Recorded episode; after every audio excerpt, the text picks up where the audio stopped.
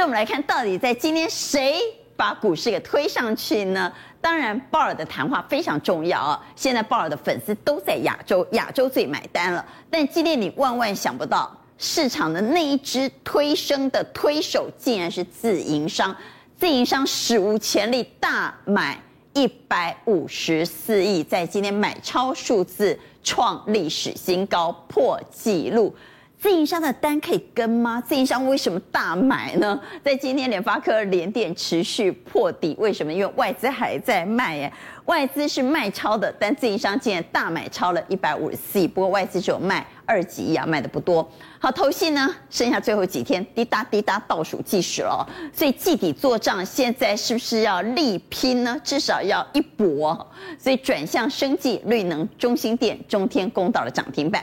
最近大喜融资，六月融资大减的股票表现不错，友达群创出现了破底翻，稍后一一帮您来做解读。好，刚来介绍了节目现场的来宾，邀请到五比房屋总经理叶国华。阿关好，大家好。我们来谈谈升息到底对房地产会不会产生冲击？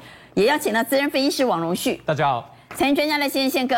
阿关大家好。财经所助理教授谢晨燕。大家好。邀请到资深分析师谢宗林。大家好，大家好。资深专栏作家王尚志。观众朋友大家好。好，刚刚带你来关心的是鱼与熊掌到底能不能兼得呢？到底有没有可能既降通膨又让经济不衰退？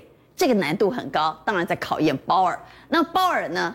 听证会有两天，他在国会的听证有两天。第一天他说什么？他说不计代价，就算冒着风险，就算硬着陆，也要打通膨。就亚洲股市就大跌了，美股蛮淡定的，只有小跌。那么第二天的听证，他说啊，虽然他还重申要打通膨，但是他强调衰退并非不可避免。此话一出，亚洲股市就大涨了。所以我们刚刚说，鲍尔的粉丝其实是在亚洲啊，因为美股相对是比较淡定的。所以到底鲍尔能不能既降通膨又力抗衰退？等会好好来解一解，因为这关系到全球的资本市场。当然，通膨和衰退的拔河和拉锯战，到底谁赢谁输？能不能双赢呢？英特尔俄亥俄州的新厂突然说要暂停了，跟经济衰退有关吗？而在通膨的压力之下，台湾也跟进升息了，而且今年总共已经升了一码半。但建筑成本高涨的情况之下，建商说我不可能降价，到底房价会涨还是会跌呢？在今天最大的推手，竟然是你万万想不到跌破眼镜的自营商，自营商竟然大买超了一百五十四亿，这是破纪录啊！所以到底自营商的单子能不能跟呢？而跟外资连接比较深的，像联发科这样的个股还在喋喋不休啊，所以我们请宗林带我们来看。我们今天哈，先不要看外资，因为外资在自营商面前现在变 C 位，代表变小弟哈，只有只有进出二十几亿嘛哈，而且还是站在卖方啊。那今天大涨是靠自营商推上去，所以我们来看自营商到底买什么来。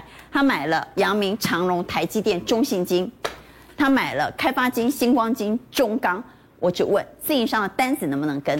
其实自营商的单哦很难跟，很难跟。他做很短，做了非常的短。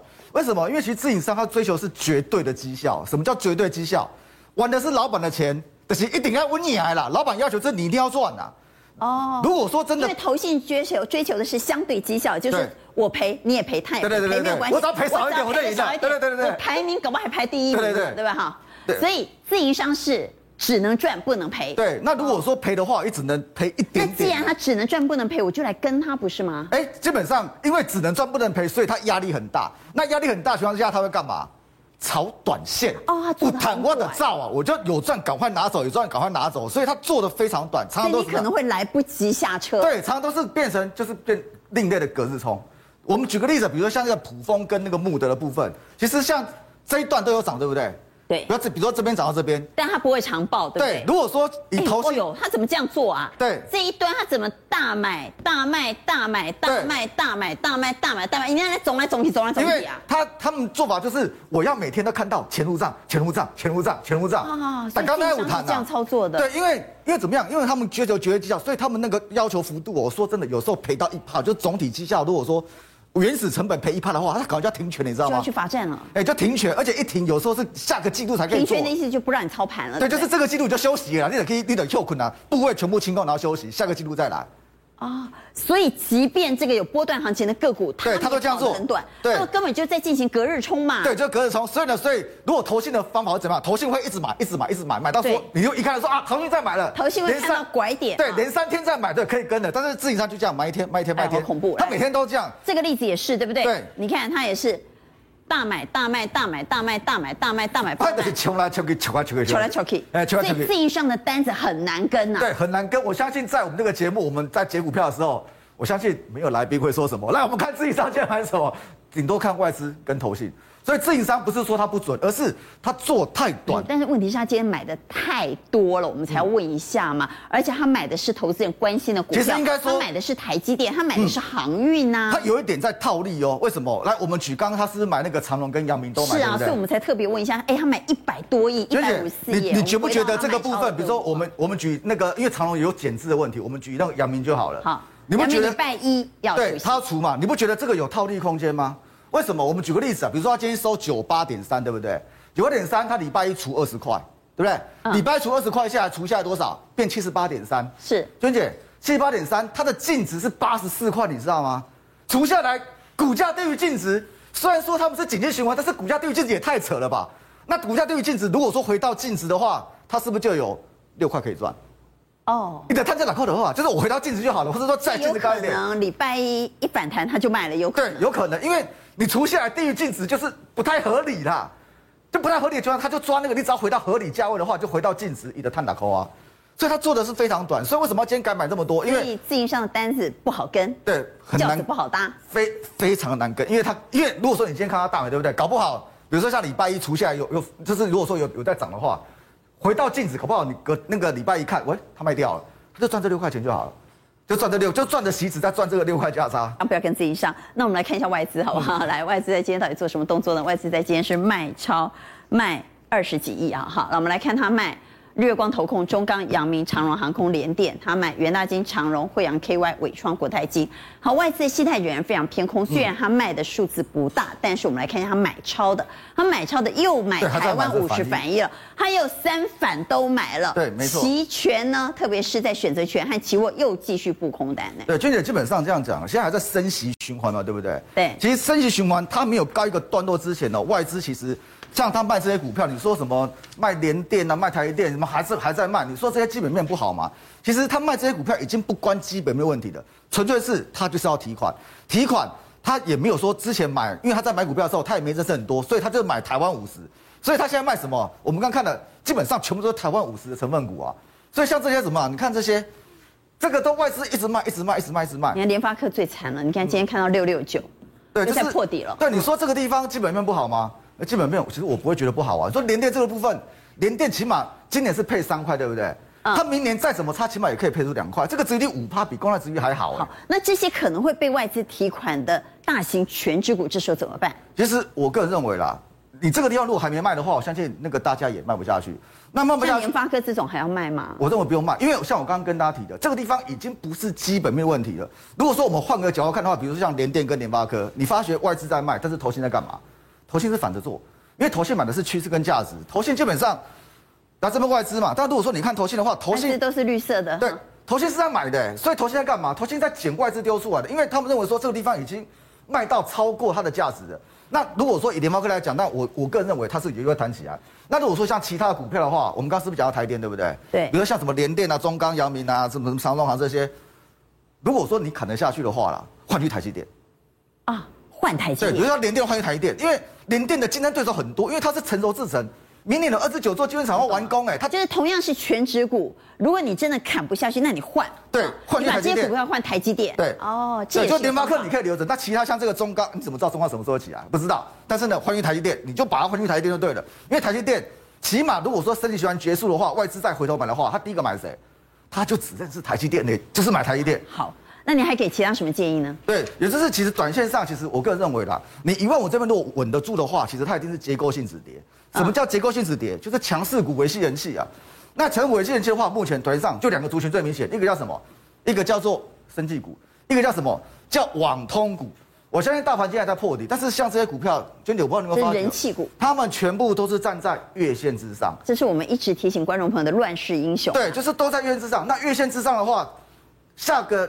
过年就下个季度嘛，下个季度开始基本上网通的旺季要来了。那网通旺季要来的话，其实我认为像立端这次你可以留意它了。嗯，为什么？为什么留意它？因为当然第一个就是它外资有在买，而且呢，而且昨天投信也跑来了，它是筹码法人筹码基本上是 OK 的，没什么问题。再来，刚公布五月营收，它五月营收是创新高哎，而且呢，而且月营增跟那个 Y O 就是 Y O Y 跟 V O 基本上是五几趴跟八十几趴，去年赚的四点多，第一季赚零点九五，今年应该赚五块没问题。好，那我们要投一下航运，因为大家都在问要不要参加除夕呢？但因为阳明礼拜一就除夕了，现在问阳明已经美糊了，所以我们改个问法。阳明除夕之后能不能买呢？阳明除夕之后能不能买？认为可以买的请举圈。礼拜一就要除夕的阳明，各位认为可不可以买？我们看到有两票叉，三票圈。回到台股，今日最重要，再见已经是六月二十四号了。那么再扣掉礼拜六、礼拜天，其实投信如果季底要好好的做一个成绩单的话，只剩下最后四天交易日了。最后四天他会怎么拼呢？我们很想知道他会不会放手一搏呢？生技、绿能是不是他们放手一搏的主要标的？再见，我们看到中兴电和中天攻涨停。所以荣旭带我们来看，最后这四天刚刚变解了吗？安诺买变解了吧？对，所以我们看到哈。这个呃有一些跌的比较深的，比如说像友达啊，融资大减之后，哎，投信今天今天买了。啊，那再来的话，他买长荣了，买阳明，这个呃阳明他已经买一段时间了，待会我再讲哈。那呃也有买一些小型的股票，比如说像台湾金像店，但是呢，我们在看他今天卖的是什么样的股票哈，呃，大家有没有发现哈，这一档股票是过去这几天投信买最多的股票，所以他买多的如果。买多，他如果拉不上去，他就是反手卖了，了对，他就反手卖了。还有新塘也是过去他喜欢的哦，那过去他喜欢长荣行、文文业，这个都是最近投信买很多的股票，但是开始又反手。那我想他最后四天可能会买小的吧，因为小的比较拉得动啊。对，但是买小去买联电这种大的。娟姐是这样，他他买小的，他也要考虑到他拉上去的时候会不会遇到卖压。所以他会挑的应该是上档卖压比较小的，而不会去推那种哦上档卖压很大的。那会挑谁呢？嗯、我们再来看宫格。好，他会不会挑升级绿能股？这个很有可能，因为上个礼拜我就讲过，因为他们上档比较没有压力，虽然短线涨得比较多，但是上档无压总比上档套牢卖压很多好，总比拉上来给人家卖好吧？那当然啦，所以投信就蛮急功呀。所以你看为什么这些股票它一直在买？好，耀华耀都已经涨这么多，它一直在买。和甚至现在啊，这种股票它买不是不不不太敢买了，现在买到合一去了。那合一因为它股价相对位置比较低，而且刚刚突破这个季线下降的压力线，那今年也有很多的一个新药啊，这个呃有机会啊，这个传出好消息的一个题材，啊，所以现在变成就是说哦，投信呢就往这一些比较轻，然后它拉得动。上面比较没有套牢筹码的股票，那荣旭，你看我们能不能搭头线轿子？嗯、就短线上这四天，我们也做一下轿子啊，可不可以？我认为是可以，但是呢，这种位置比较高的，我我就不建议追，因为它也有可能就是哦高档它就卖了，获利了结。对，那相对位置比较低的，我认为是可以的。比如说，那比如说像是哦这种哦这个太阳能相关的股票，或者是风力发电的股票，中心电。对，因为呃这个安吉它是位置相。比较低，所以这个上来的时候遇到月线跟季线的一个压力比较大，我认为不太会是投信硬拉的一个这个对象。但是像上尾啦，或者是中心电，这个就比较有可能。因为我们来看一下上尾，好吧，三七零八的上纬。如果我们要搭投信，最后这四天，对，因为上尾的一个这个呃投信啊，之前买其实都没有怎么卖。哦。那因为它下跌，这年线跟季线没有破，所以今天一根长红的时候回来的时候，又几乎收复所有短中长期均线。哦所以变成它的上档的一个压力面临的就不会那么大那么大。那我们再看中心店的一个股价，其实也是类似如此。你看这一波也是拉回来到这个地方，月季线守住之后，一根红棒又收回所有均线。所以这种股票它要拉做绩效就比较好做。好，那有没有它会脆心的？我们要注意，对不对？呃呃，第一个哈，我们先看哈，杨敏虽然最近买很多，但是大家留意就是说，因为他最近买很多，其实他是被套的。对不对？对。除了今天买的有赚小，可能今天买的小赚之外，其他前面的你看买这么多都是套的，所以这种股票你要说投信要再硬拉上去，这种呃这个拉拉得动的可能性有多高？那有时候哈，我们要跟投信，很多人喜欢跟投信，嗯，但是你跟投信，你口袋要够深，人家投信钱是很多，他可以这种一一直跌一直买，一直跌一直买。如果你口袋没有够深，我认为不能跟。第二个，投信哦，这个投信你。敢爱敢恨哦，投信哦，买的时候很用力，但卖的时候也是像疯的一样哦。所以如果你跟投信，你只跟买，然后你不跟卖，那事情就很大。所以这些是投信有可能转卖结账的。对，你看投，你看联电买买买，呃，今天突然卖了。啊，这个今天突然卖了，对他如果连续卖，表示他不玩了。联发科。联发科你款嘛，他也卖了。因为他为什么会去买这两档股票？认为他有一个除息的行情嘛，填息的行情，但后来发现没失望了，没啊，因为台积电的没啊，因卡乌了啊，所以后来本来都抗跌了，本来都抗跌了，很多投资人说哦，投信要买，投信要买，跟进去哇，起码还呀。啊，是新兴之种的嘞。一路卖卖卖卖卖，每个破跌。我我跟大家报告，现在就是比较怕这种哦，投信买了之后开始转卖。投信前面很爱，后来转卖；投信前面很爱，后来转卖。嘿，下去之后股价都是直线往下，所以我就比较担心这一点。所以现在跟投信的单，你还是真的要小心一点。好，也要懂得下车啊。回到台股最重要，皮球压得越扁，会不会弹得越高呢？六月融资大减，而且股价跌得很深的这些个股，会不会是下周反弹的主角呢？我们看到友达、群创哈这些被弃入必洗的。面板股在今天出现破底翻了，所以大喜融资，而且股价跌幅已经很深的股票，下周有多少机会？哎，我们看一下哈，台股在六月份补跌了，今年哈本来前五个月只有跌七趴，嗯，但是加上六月，今年跌十六趴，已经超过了道琼，追上道琼。那我们的这个贵买跌了，今年跌二十一趴，也追上了这个超过了这个韩国股市，甚至是标普，为什么？因为今年以来融资减了六百亿，其中有三百亿集中在六月这个月，所以蔡总认为也跌的差不多了哈。哎，有可能短线要开始反反弹了啊。尤其我们看一下一五一九这个这个礼拜测试嘛啊，测试的时候它的当时的余额是两千一百四十五亿啊，罕见的融资呢比指数先跌。过去啊，因为散户的融资是落后指标，是，所以呢是要先跌破那个指数。融资才会去杀，但这个礼拜是融资先杀了，比一五一九还更低。昨晚是营业员打电话叫人家。对呀、啊，对呀、啊，你看到、哦、指数的高点从一八六一九修修正了十八点五趴，但是呢，融资却减了将近三十趴。融资减幅已经超过大盘的跌幅了，所以在短线上，蔡总认为有酝酿反弹的机会。问题是谈谁？礼拜是融资先杀了。比一五一九还更低。昨晚是营业员打电话叫人家。对呀、啊，对呀、啊，你看到、哦、指数的高点从一八六一九修修正了十八点五趴，但是呢，融资却减了将近三十趴。融资减幅已经超过大盘的跌幅了，所以在短线上，蔡总认为有酝酿反弹的机会。问题是谈谁？是谈那些融资大洗而且股价跌升的吗？我我告诉大家，哦，应该是还没有除息的。开始有要反弹的味道啊！那这里还没有除息的，你看为什么投信今天买超第一名？明知道面板不好，友达七月四号要除息哦，所以融资已经杀了，所以后面要除息的有机会。那长隆、阳明就下礼拜嘛，这不用多讲啊。然后呢，呃，像这个大成钢也还没有除息，但是有的已经除息过了，对，除息过了，联电除息，华邦电除息，啊，华新除息，那这种暂时哈就比较不会有影响。但是，一旦确定了，因为现在大盘没有办法确定反弹嘛，对，只是说哦有反弹机会，确定了大盘反弹攻上了一波以后，开始会涨，会轮到这些，对，已经出息过了，所以用这个逻辑去操作。